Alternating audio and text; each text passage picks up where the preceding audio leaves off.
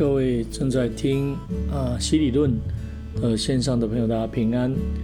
那我们在上一段的里面，我们谈到了这个啊洗礼的一个施行啊。我们从施洗者的部分已经来论述。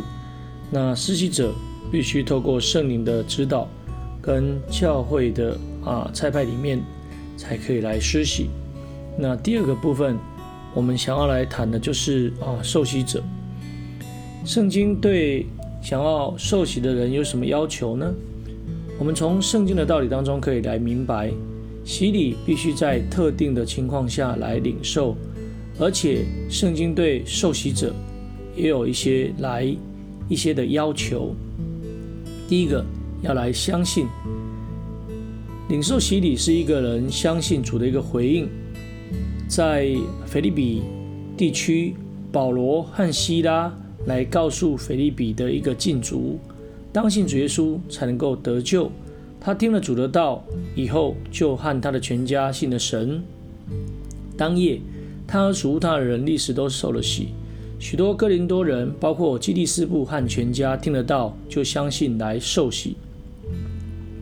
主耶稣给予大使命的时候说：“信了受洗的必然得救。”不信的必被定罪。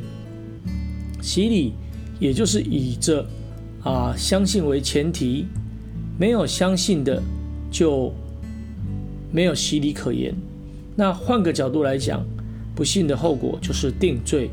那么洗礼在相信的人身上才可以来施行，所以不相信的人不能够为他来洗礼。那么信心是一个人归主的一个基础，是神恩典临到耶稣宝血洗净人的一个管道以及过程。那受洗人需要相信主耶稣，并听从福音的一个信息。这样的信心不仅仅是承认主耶稣基督的名，也包括接受按照神的道理以及基督教会之指导的得救的正路。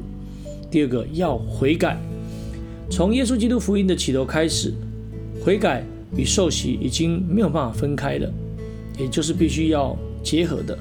所以天国的来临要求人将心意和生活完全来转向神。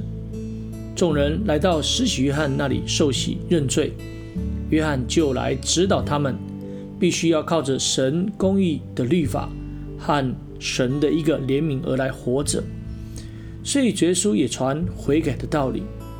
耶稣这样说。天国近了，你们将悔改，延续施洗约翰的一个论述，而主将使命啊托付给门徒，要他们往普天下去传福音的信息，所以悔改跟赦罪是连在一起的。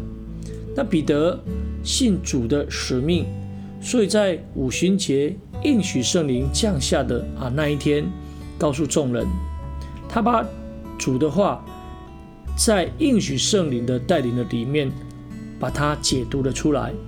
里面的内容是这样说着的：他对着当时扎心的人这样说着：“你们个人要悔改，奉耶稣基督的名受洗，叫你们的罪得赦，就必领受所赐的圣灵。”所以使徒在传福音的时候，无论去到哪里，都不断的呼召人来悔改。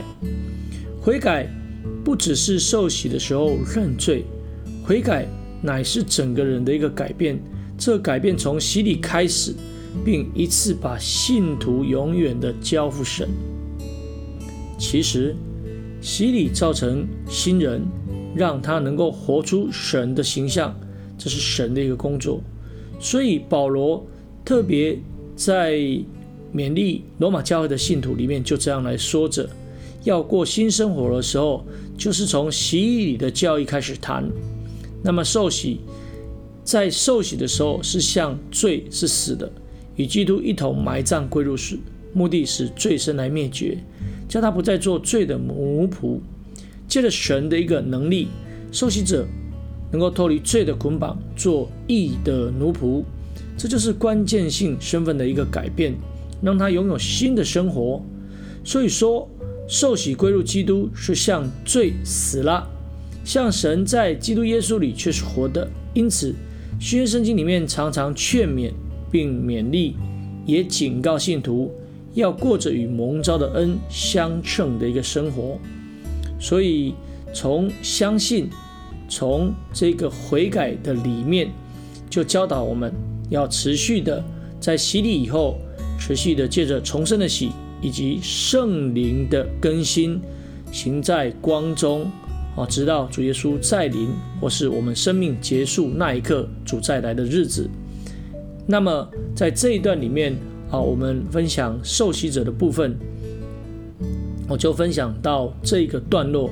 那在下一个段落里面啊，我们会继续的啊，针对这一个洗礼啊，也就是敬礼的方式，再来做啊一些分享。感谢神。那我们今天的分享就到这里。好，大家平安，大家再会。